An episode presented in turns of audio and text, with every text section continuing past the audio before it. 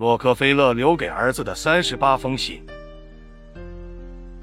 第六封，为前途抵押。一八九九年四月十八日，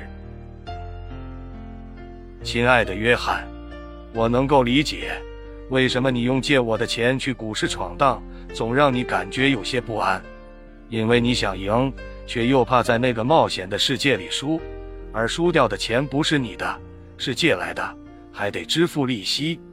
这种输不起的感受，在我创业之初。乃至较有成就之后，似乎一直都在统治着我，以致每次借款前，我都会在谨慎与冒险之间徘徊，苦苦挣扎，甚至夜不能眠，躺在床上就开始算计如何偿还欠款。常有人说，冒险的人经常失败，但白痴又何尝不是如此？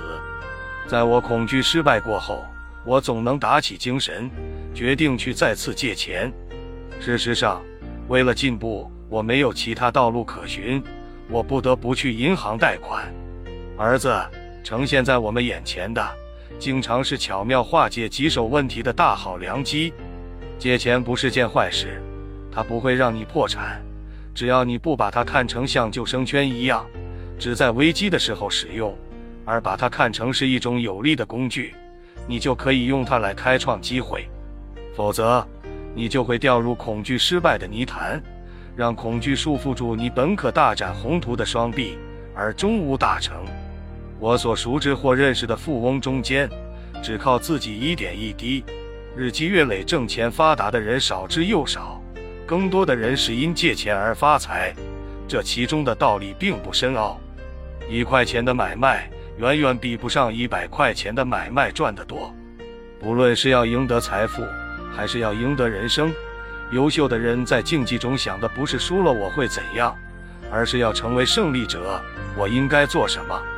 借钱是为了创造好运。如果抵押一块土地就能借得足够的现金，让我独占一块更大的地方，那么我会毫不迟疑地抓住这个机会。在克利佛兰时，我为扩张实力，夺得克利佛兰炼油界头把交易地位。我曾多次欠下巨债，甚至不惜把我的企业抵押给银行，结果是我成功了。我创造了令人震惊的成就。儿子，人生就是不断抵押的过程，为前途我们抵押青春，为幸福我们抵押生命。因为如果你不敢逼近底线，你就输了。为成功，我们抵押冒险不值得吗？谈到抵押，我想告诉你。在我从银行家手里接过巨款时，我抵押出去的不光是我的企业，还有我的诚实。我是合同，契约为神圣的东西，我严格遵守合同，从不拖欠债务。我对投资人、银行家、客户，包括竞争对手，从不忘以诚相待。在同他们讨论问题时，我都坚持讲真话，从不捏造或含糊其辞。我坚信谎言在阳光下就会显形，付出诚实的回报是巨大的。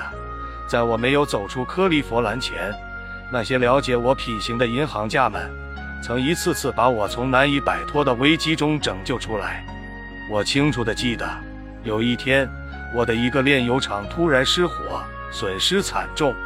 由于保险公司迟迟不能赔付保险金，而我又急需一笔钱重建瓦砾中的企业。我只得向银行追加贷款。现在一想起那天银行贷款的情景，就让我激动不已。本来在那些缺乏远见的银行家眼里，炼油业早已是高风险行业，向这个行业提供资金，不亚于是在赌博。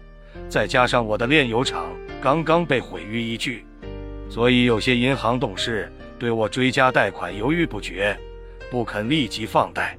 就在这时，他们中的一个善良的人，斯蒂尔曼先生，让一名职员提来他自己的保险箱，向着其他几位董事大手一挥，说：“听我说，先生们，洛克菲勒先生和他的合伙人都是非常优秀的年轻人。如果他们想借更多的钱，我恳请诸位要毫不犹豫地借给他们。”如果你希望更保险一些，这时就有想拿多少就拿多少。我用诚实征服了银行家。儿子，诚实是一种方法，一种策略。因为我支付诚实，所以我赢得了银行家乃至更多人的信任。也因为他度过一道道难关，踏上了快速的成功之路。今天，我无需再求助于任何一家银行，我就是我自己的银行。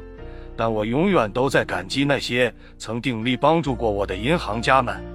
你的未来可能是管理企业，你需要知道，经营企业的目的是要赚钱，扩大企业能够赚钱，但是把企业拿出去抵押，也是管理和运用金钱的重要事项。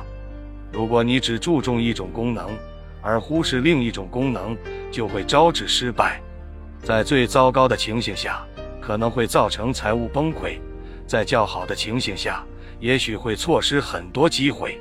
管理和运用金钱跟决心赚钱不同，需要有不同的信念。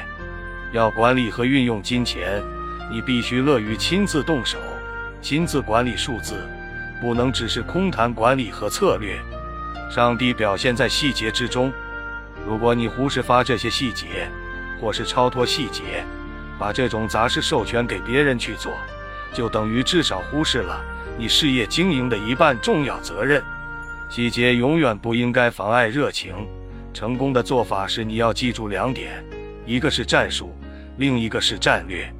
儿子，你正朝着赢得一场伟大人生的位置前进，这是你一直以来的目标。你需要勇敢，再勇敢。